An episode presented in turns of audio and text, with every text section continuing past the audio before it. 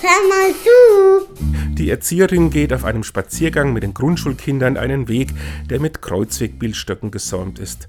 Immer wieder halten sie deshalb an, betrachten die Bilder und kommentieren sie.